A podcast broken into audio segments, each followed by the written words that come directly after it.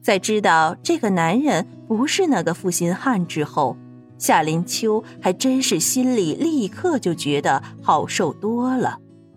就是你的未婚夫看上了别的女人，同时你也看上了我，我也看上了你，所以你离家出走的原因不是因为负心汉娶了别的女人，而是因为你觉得没有面子而已。所以你一狠心把我也抛弃了，把你的家人也抛弃了，所以我才说你真是狠心呐。这几年了，你知道你父母是怎么想念你的吗？父母？我还有父母？我父母还活着？马赛不是说我的父母早就去世了吗？所以我才会去找马赛这个老同学呀。夏林秋一个问题还没有来得及消化，又出现了另一个问题。是的呀，哎，你等一下。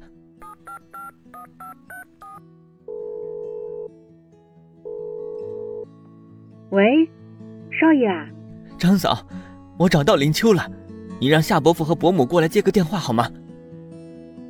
方慕云高兴的说道，一边的夏林秋早就紧张的不知道东西南北了。想到自己在这个世上并不是孤苦伶仃的，想到还有亲自己爱自己的父母，就忍不住想要大声的喊出来。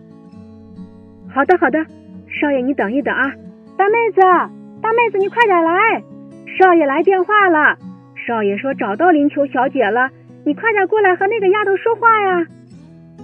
因为方慕云和张嫂都是摁了免提的，所以电话另一端有什么声音，夏林秋是听得一清二楚的。什么？真的？大姐，你说的是真的吗？哎呀，我的秋儿！找到了，夏林秋能听见电话那边传来一个人跑得跌跌撞撞的声音，甚至还带倒了椅子，一边跑一边话语里带着哭声：“大妹子，你小心，来，秋儿，你是秋儿吗？你怎么四年都不来看看爹娘啊？” 你知道吗？我每天晚上做梦都梦见你，我就怕你在外面吃苦遭罪啊，我就怕你遭受到什么不测呀。妈，对不起，对不起，我马上就回去看你和爸爸，你不要难过了。我是因为脑部受伤失去记忆了，所以我找不到回家的路。现在我遇见了方慕云，我就知道家在哪儿了。妈，你不要哭了。夏林秋也开始嚎啕大哭起来了，下面的话高低是说不下去了。自己的双亲在家里，是不是已经等自己等的头发都花白了呢？想到自己最亲的亲人遭受了这么多的痛苦，夏林秋就怎么也止不住悲痛的哭声。林秋，来，把电话给我，你在这里先坐下。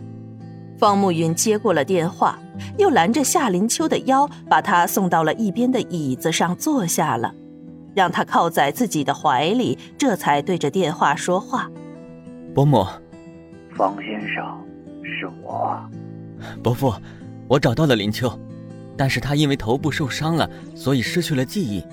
我想要带着他去北京这样的大城市做个全面检查看一下，但是如果他现在没有什么特别不舒服的话，或许我就先带着林秋回去看看二老，然后再去北京。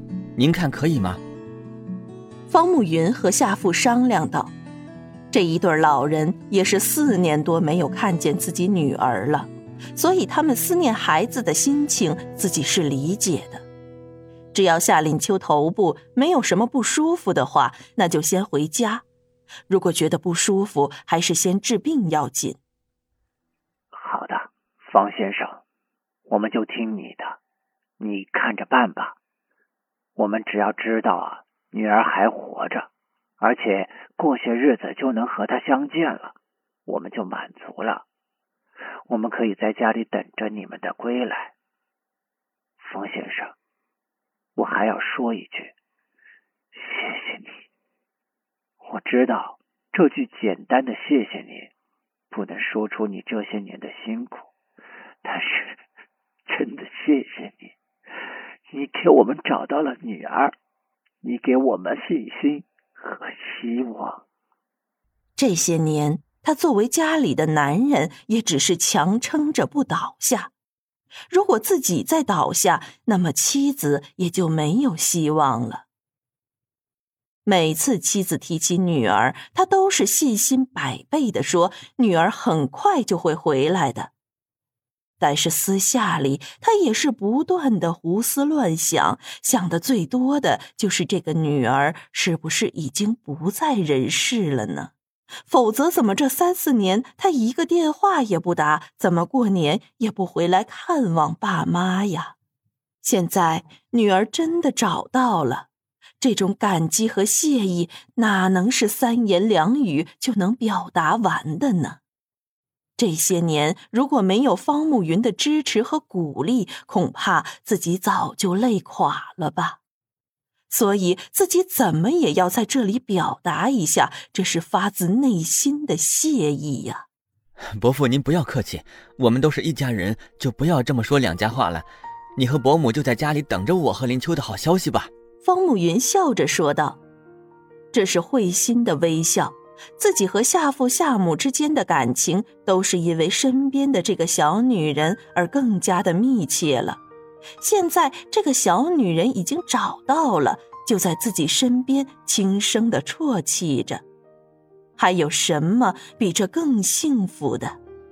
换句话说，就算这个小女人真的是失去了记忆，一直到老也恢复不了，那又有什么关系呢？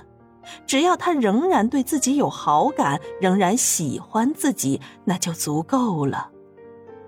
自己只要能和他在一起，那就是幸福啊！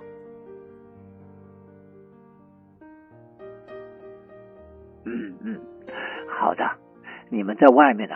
多相处相处，不用担心我和你伯母。”夏父说道，“知道自己的女儿还活着就好，让两个年轻人在外面多相处相处也是好的，可以增加一些感情啊。”方慕云挂了电话，怀里的小女人只是无声的抽噎着。